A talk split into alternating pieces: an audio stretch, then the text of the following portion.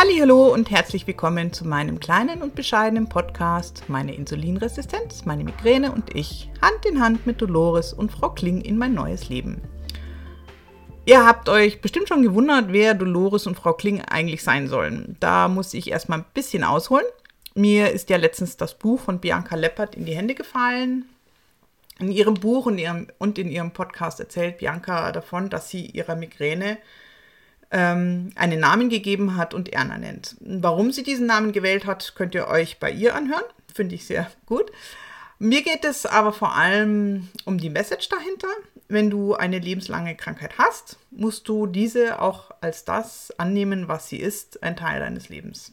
Also du musst lernen, mit ihr auszukommen, denn sie wird immer in irgendeiner Form präsent sein. Egal, ob du Migräne gerade in deinem Kopf wütet oder ob du Angst davor hast, eine nächste, eine nächste Attacke zu bekommen. Also ich muss gerade lernen, dass sie mich ein Leben lang begleiten wird und ich kann nur hoffen, dass sie vielleicht irgendwann milder wird oder ich vielleicht auch mal die ein oder andere Attacke abwenden kann. Das gleiche gilt auch für die Insulinresistenz. Auch sie ist eine unsichtbare Krankheit, die mich ein Leben lang beschäftigen wird.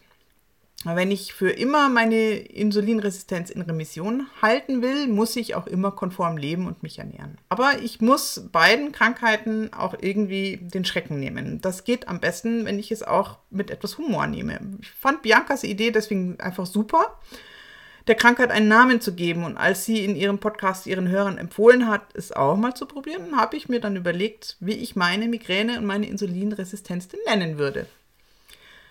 Auf den Namen Frau Kling für meine Migräne bin ich dann ziemlich schnell gekommen. Naja, wer kennt sie nicht? Die Else Kling aus der Lindenstraße, die an jeder Ecke lauerte, um gnadenlos zuzuschlagen.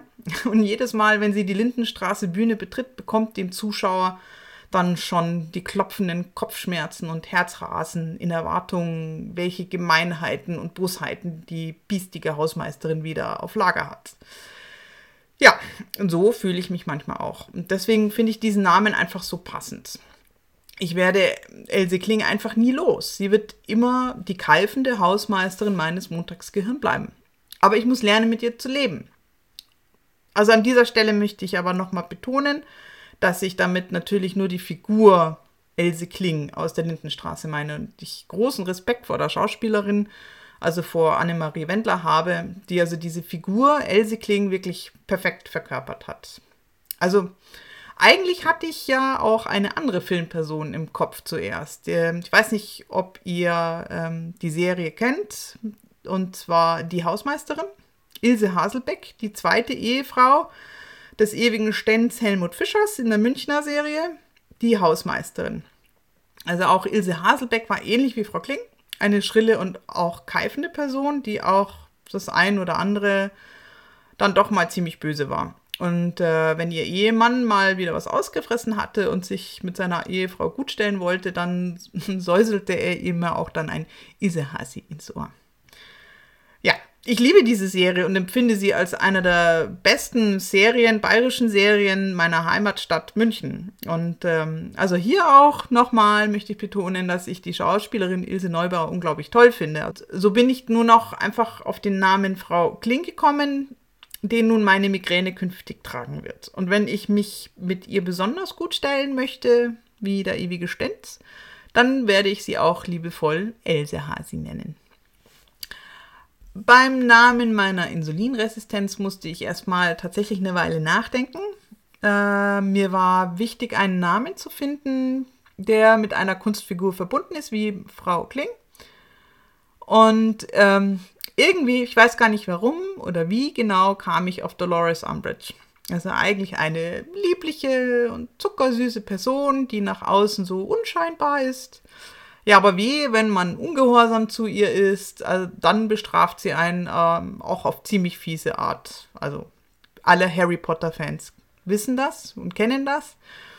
Mhm, klar, bei Harry Potter hat das äh, kein schönes Ende genommen und Harry wurde da auch ziemlich von ihr drangsaliert. Aber naja, so ungefähr muss man sich Insulinresistenz vorstellen. Man muss ihr brav begegnen und sollte sich keine groben Fehler leisten, dann ist sie auch nett zu einem. Wenn du aber dagegen gegen die Regeln verstößt, jetzt auf Insulinresistenz übertragen, viele Ausnahmen machst und nicht nach ihrem Konzept lebst, dann schlägt sie zurück. Okay, ja, vielleicht ein bisschen krass, aber irgendwie muss ich dem Kind ja einen Namen geben. Also hm, deswegen dachte ich mir, heißt meine Insulinresistenz nun Dolores. Ich muss lernen, mit ihr zurechtzukommen und ihre Regeln zu akzeptieren.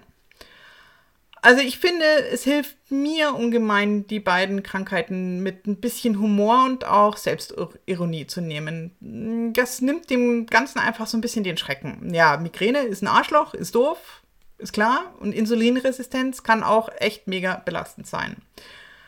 Aber da wir sowieso eigentlich nicht viel zu lachen haben, gerade in der Corona-Zeit, in der letzten Zeit, äh, warum soll man das Ganze nicht mit ein bisschen Augenzwinkern nehmen? Ja, ich bin deswegen Bianca Leppert sehr dankbar für diese Idee und kann sie dir auch nur wärmstens empfehlen. Versuch es doch mal. Also wenn du Migräne oder eine andere unsichtbare Krankheit hast, welchen Namen würdest du ihr denn dann geben? Und warum? Also das würde mich sehr interessieren und fände ich sehr spannend. Also lass dich nicht unterkriegen und ich freue mich, wenn du mich weiter begleitest. Und noch einmal, du bist nicht machtlos.